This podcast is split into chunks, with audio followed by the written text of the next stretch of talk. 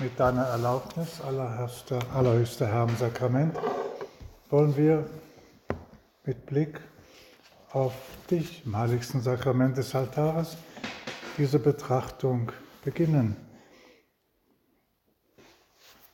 Die Betrachtung handelt davon, was wir sehen, von der Gegenwart Gottes. Gott ist da, Gott ist hier. Die Gegenwart Gottes, sie ist immer und überall.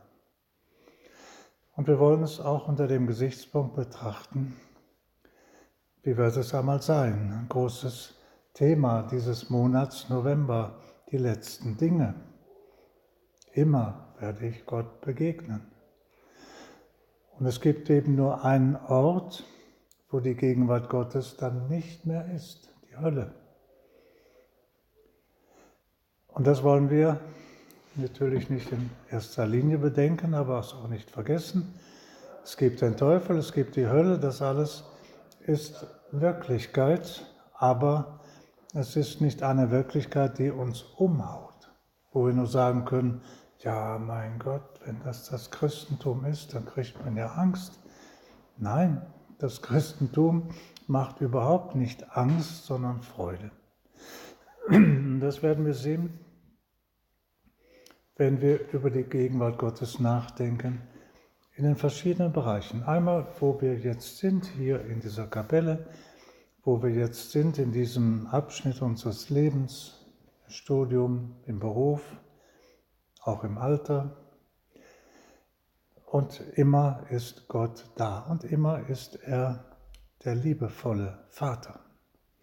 Die Gegenwart Gottes heißt, daran denken, Gott, mein Vater, ist hier, er ist bei mir. Und es ist noch mehr als das. Er will mich beschenken. Wie oft vergessen wir das und damit haben wir dann unserer Dankbarkeit ein wenig den, die Luft weggenommen, dass wir ständig beschenkt werden von Gott, dass seine Gnade uns dauernd hält, ja, das uns am Leben erhält. Wir wären gar nicht mehr da, wenn Gott nicht an uns dächte. Er hat uns eben das Leben geschenkt, vom Anfang bis zum Ende und für den Gläubigen vom Anfang bis zur Ewigkeit. Das ist immer diese Gegenwart Gottes, die uns Freude bereiten soll. Selbst im Tode selbst wenn wir den Weg hier auf Erden vollendet haben, wenn wir nicht mehr weiter hier leben, sagt uns der Glaube, ich lebe weiter, aber anders, woanders, in einem anderen Ort, in einem anderen Zustand, in der Ewigkeit halt, die Gott uns bereitet hat.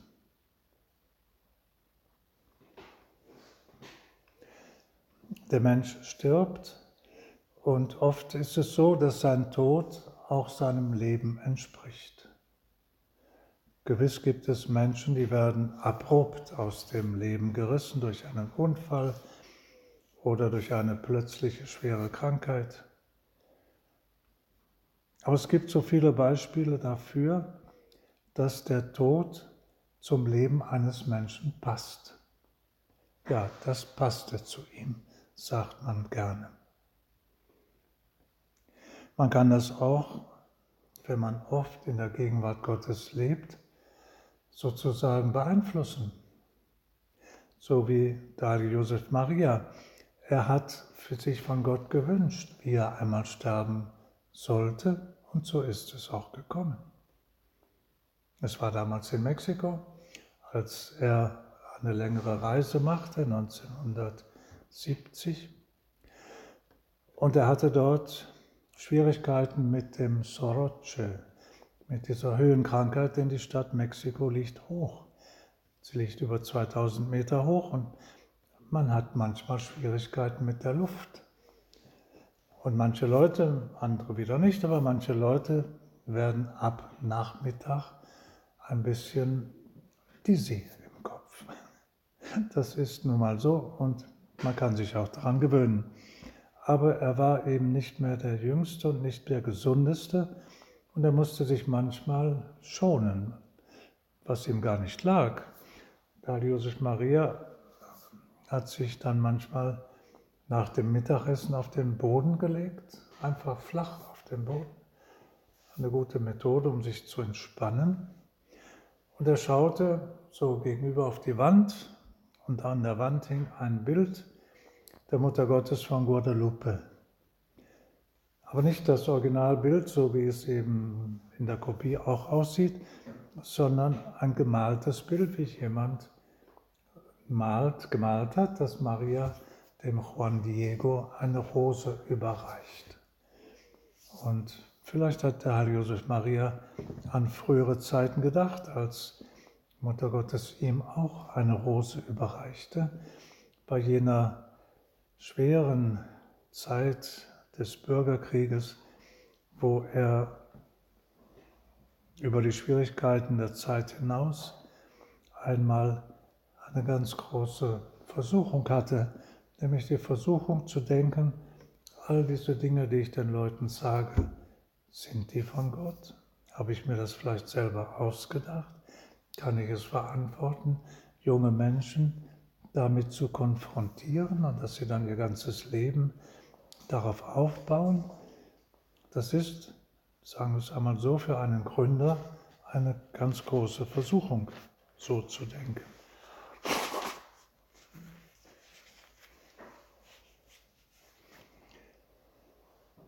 Und gerade da, mitten dieser Bedrängnis von allen Seiten, es war nämlich auf den Pyrenäen, wo man hinüberging in die andere Zone Spaniens und wo es eben auch äußerlich sehr gefährlich war, da bekam er aufgrund oder nach dieser Versuchung von der Mutter Gottes eine Gewissheit. Er hat nicht viel darüber gesprochen, aber diese historische Sache hat sich niedergeschlagen im im Wappen des Opus Dei.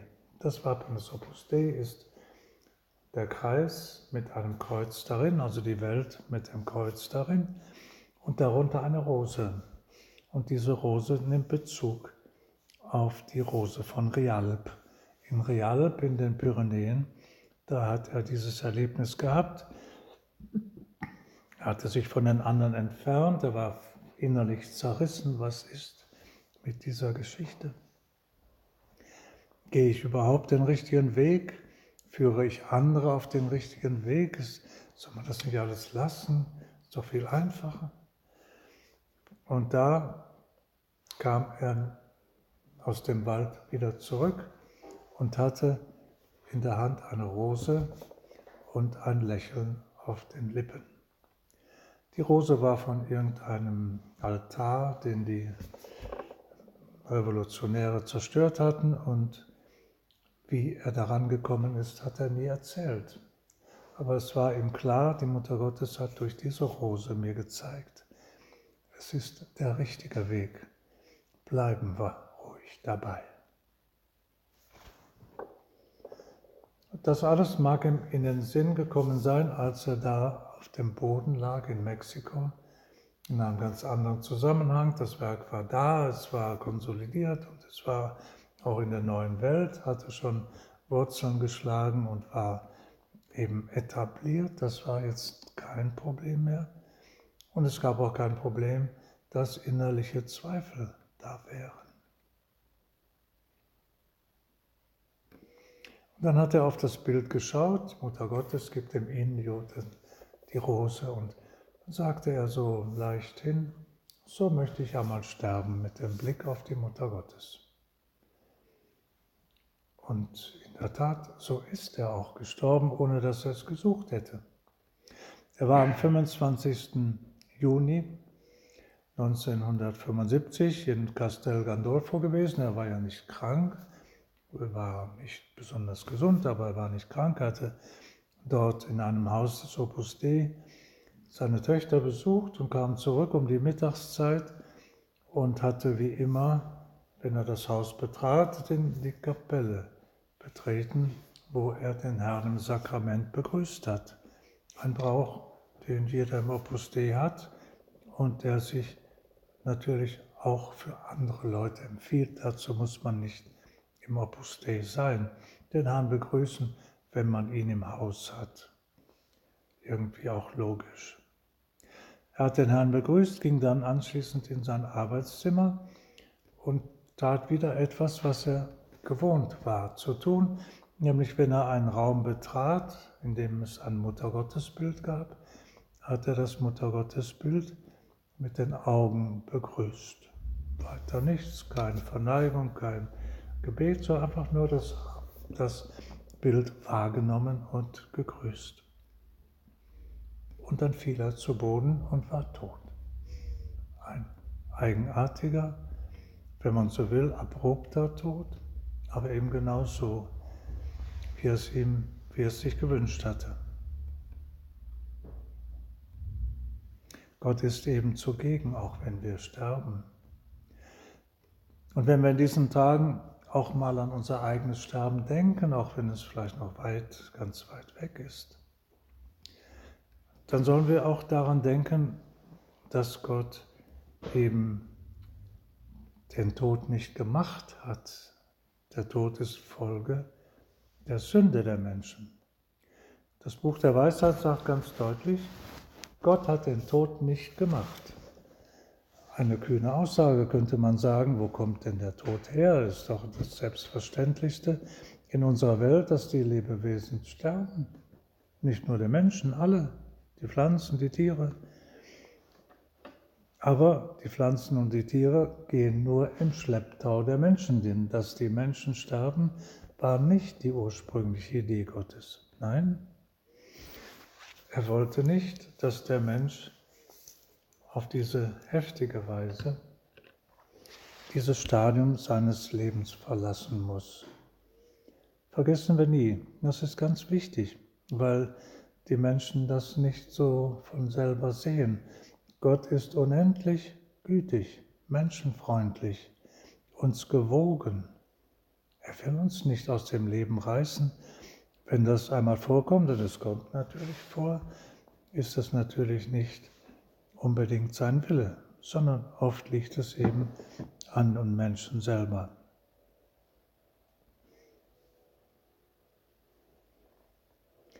Der Mensch hätte nicht zu sterben brauchen.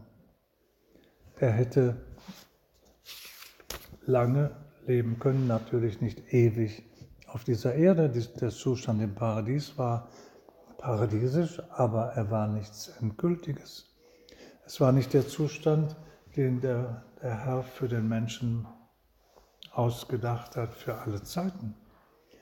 Es war klar, auch damals, dass die Zeit hier auf Erden eine Übergangszeit ist, eine Zeit der Prüfung, dass man hätte diese Zeit auf Erden nutzen können und sollen, auch sich Verdienste zu erwerben, Gutes zu tun, dann wäre man nach einer gewissen Zeit in die andere Welt, nämlich in den Himmel, übergegangen, ohne Schmerz, ohne Todeskampf.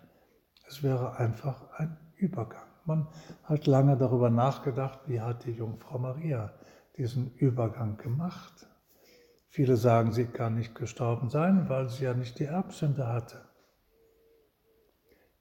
Aber andere wiederum sagen, Sie wollte es auch nicht besser haben als ihr göttlicher Sohn, der auch nicht hätte sterben müssen, aber der gestorben ist. Jedenfalls das Dogma sagt, Maria wurde mit Leib und Seele in den Himmel aufgenommen. Mit Leib und Seele. Und das ist auch unser Geschick. Auch wir sollen mit Leib und Seele einmal in den Himmel gehen. Dass man auch woanders hingehen kann, liegt nicht an Gott, sondern an uns. Diese Zeit der Prüfung, die ein bisschen schwierig ist für viele Menschen, weil da einer dazwischen funkt, der das ja gar nicht will, dass wir in den Himmel kommen. Ich sage das mal so platt, wie eben Kinder sprechen, ich komme in den Himmel, ich möchte in den Himmel kommen, aber im Grunde haben wir zwar andere und feinere Wörter dafür, aber es ist doch einfach das, dass wir für immer in der Gegenwart Gottes sein möchten und dass er selber uns dieses Ziel bereitet hat. diese herrliche Gegenwart Gottes, wo wir Gott schauen, von Angesicht zu Angesicht. Das ist das, was Gott uns bereitet hat. Und das ist das, wo eben durch die Sünde der Menschen so viel an Hindernissen aufgerichtet worden ist.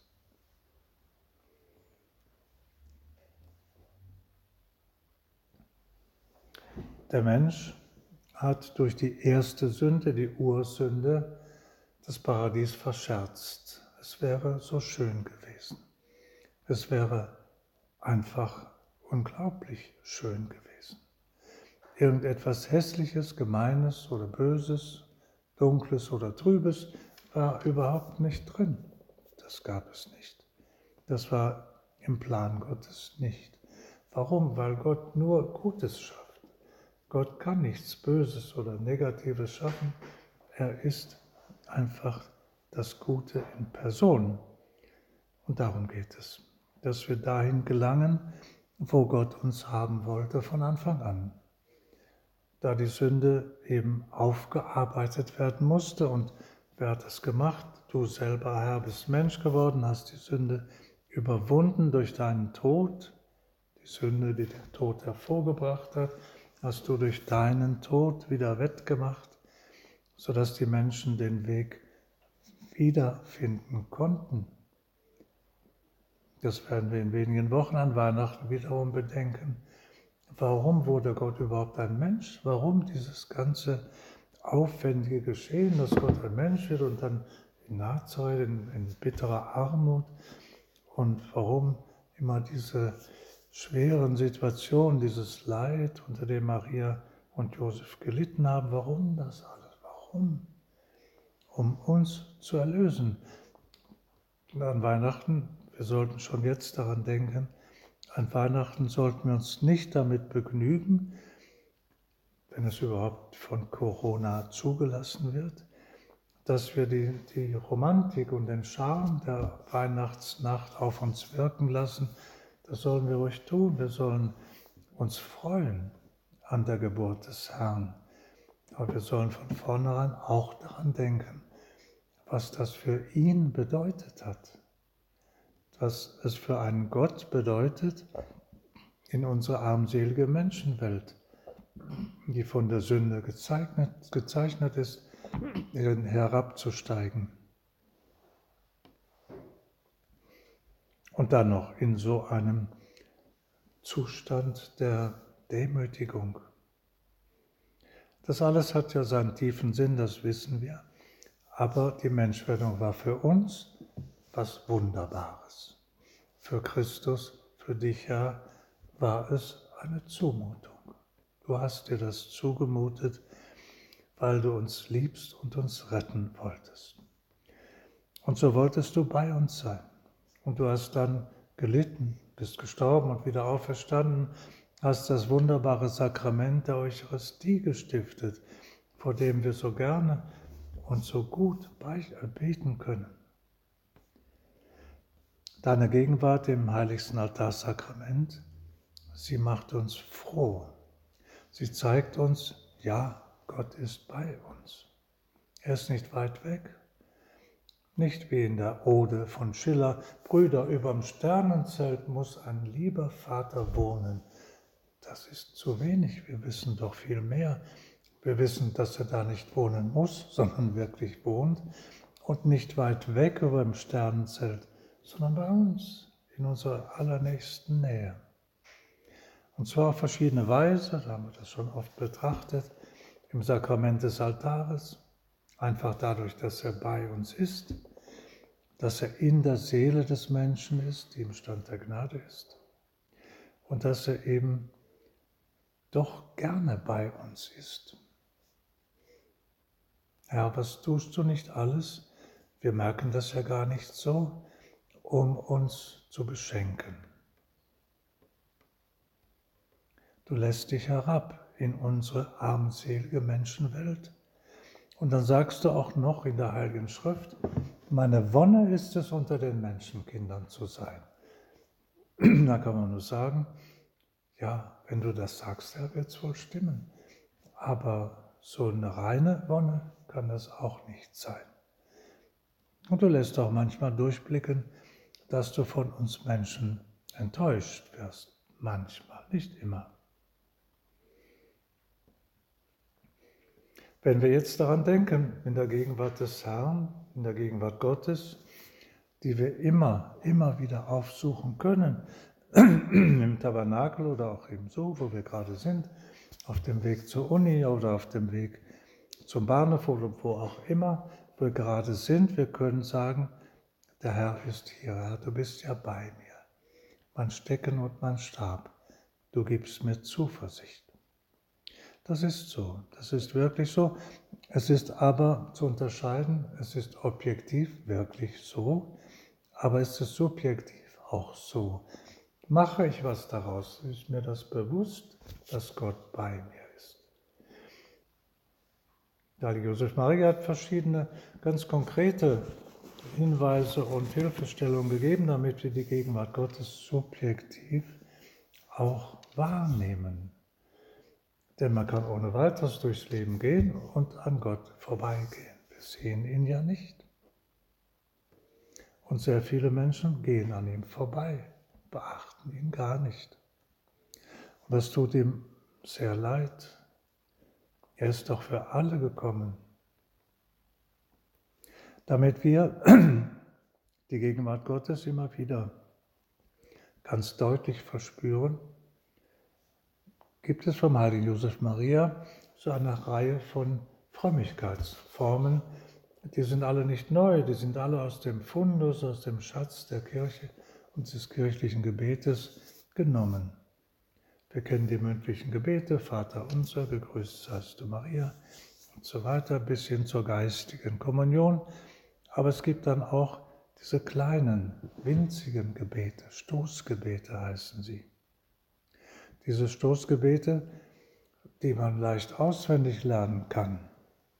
Ein längeres Gebet auswendig zu lernen, damit man es immer auch parat hat, das ist nicht immer so einfach, aber ein Stoßgebet, das hat man schnell gelernt. Und wenn man es oft nutzt, dann hat man es auch zur Hand.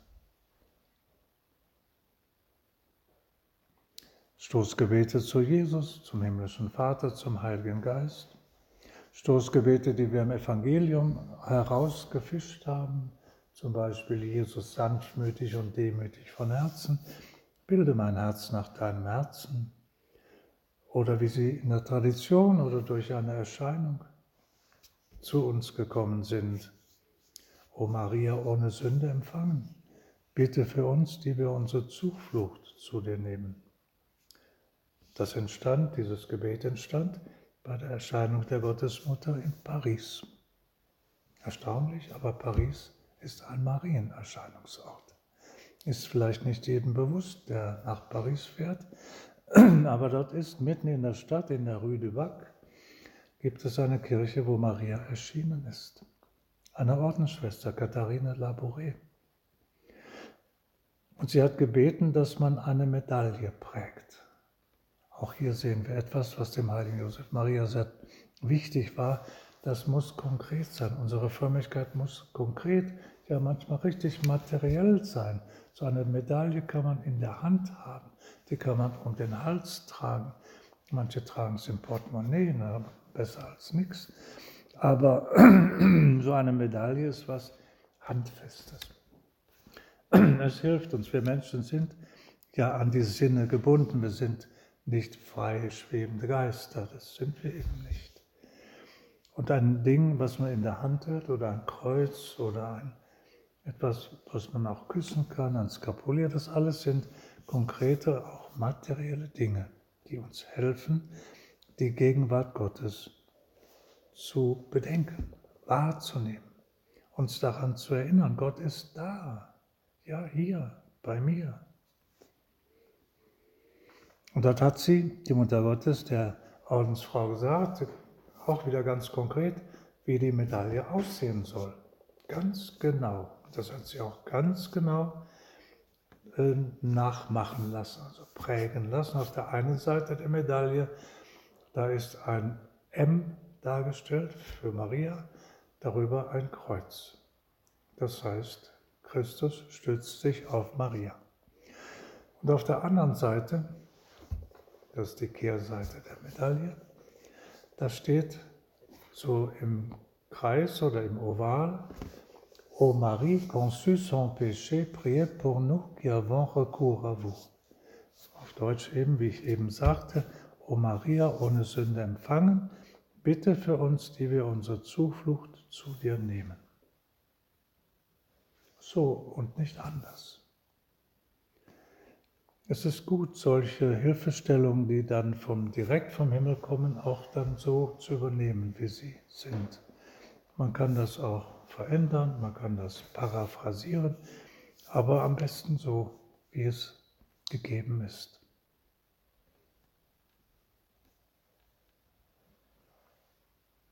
Ein kleines Detail, das mir gerade einfällt, das aber auch darauf hinweist, dass die Erscheinung der Mutter Gottes sehr Konkretes sagen will, als die Schwester mitten in der Nacht in die Kirche geführt wurde vom Schutzengel, dann äh, hat sie gewusst, gleich kommt die Mutter Gottes, da steht auch heute noch der Stuhl, auf dem sie gesessen hat, ganz konkret. Und das Erste, was die Schwester von der Mutter Gottes wahrnahm, war das Rascheln ihres Gewandes. Finde ich sehr nett und sehr unauffällig und sehr konkret. Sie wollte wahrscheinlich damit sagen, mit allem will der Himmel etwas sagen, dass eben das nicht eine Einbildung war. Die Ordensschwester hat nicht geträumt, sie hat nicht irgendwie fantasiert, Nein, das war eine konkrete Begegnung. Du Herr willst uns konkret begegnen. Du willst uns mit deiner Gegenwart beschenken. Sehen wir das so, so deutlich wie möglich. Wenn wir noch kurz die anderen letzten Dinge betrachten, da ist der Tod, da ist das Fegefeuer. Das Fegefeuer bleibt kaum jemandem erspart. Denn gleich in den Himmel zu gehen würde bedeuten, ich habe alles richtig gemacht im Leben. Ist eher unwahrscheinlich. Ich kann es jedenfalls von mir nicht sagen, dass ich nie gesündigt habe und alles richtig gemacht habe.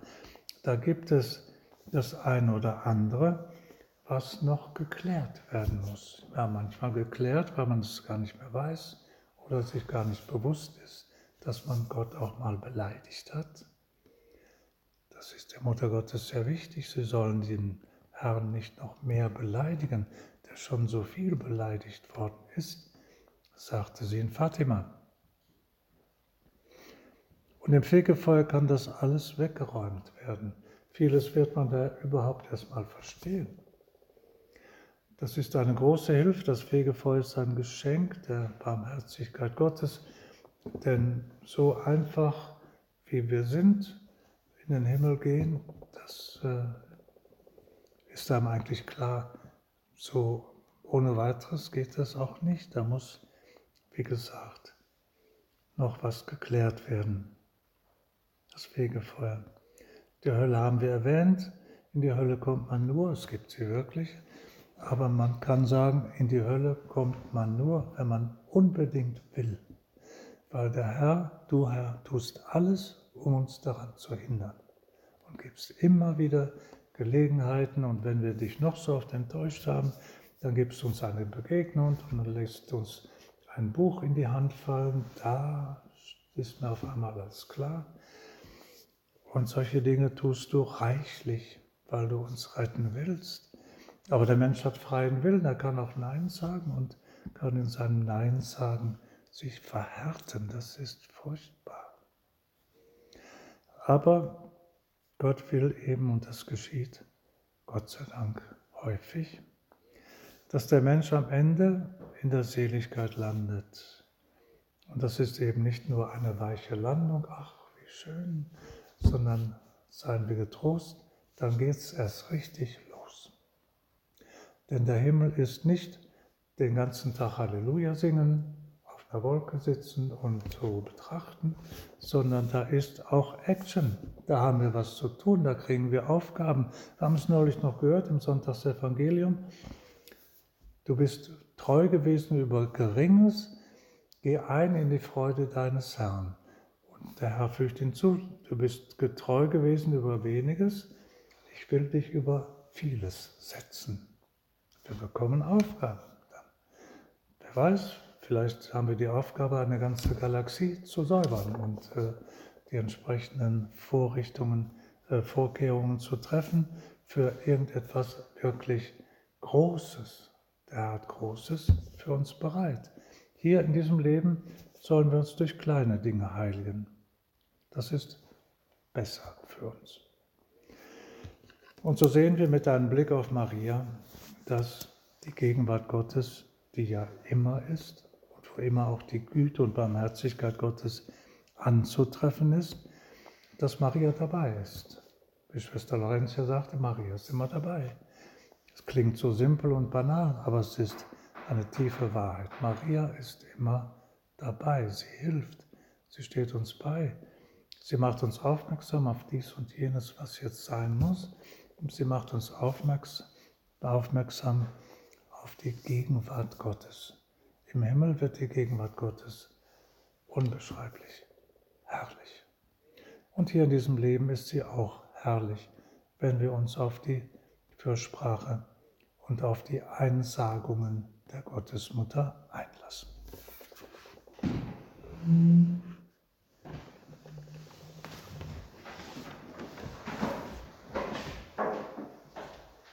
Ich danke dir, mein Gott, für die guten Vorsätze, Regungen und Eingebungen, die du mir dieser Betrachtung geschenkt hast.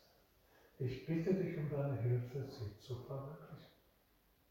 Maria, meine unbefleckte Mutter, heiliger Josef, mein Vater und Herr, mein Schutzengel, bittet.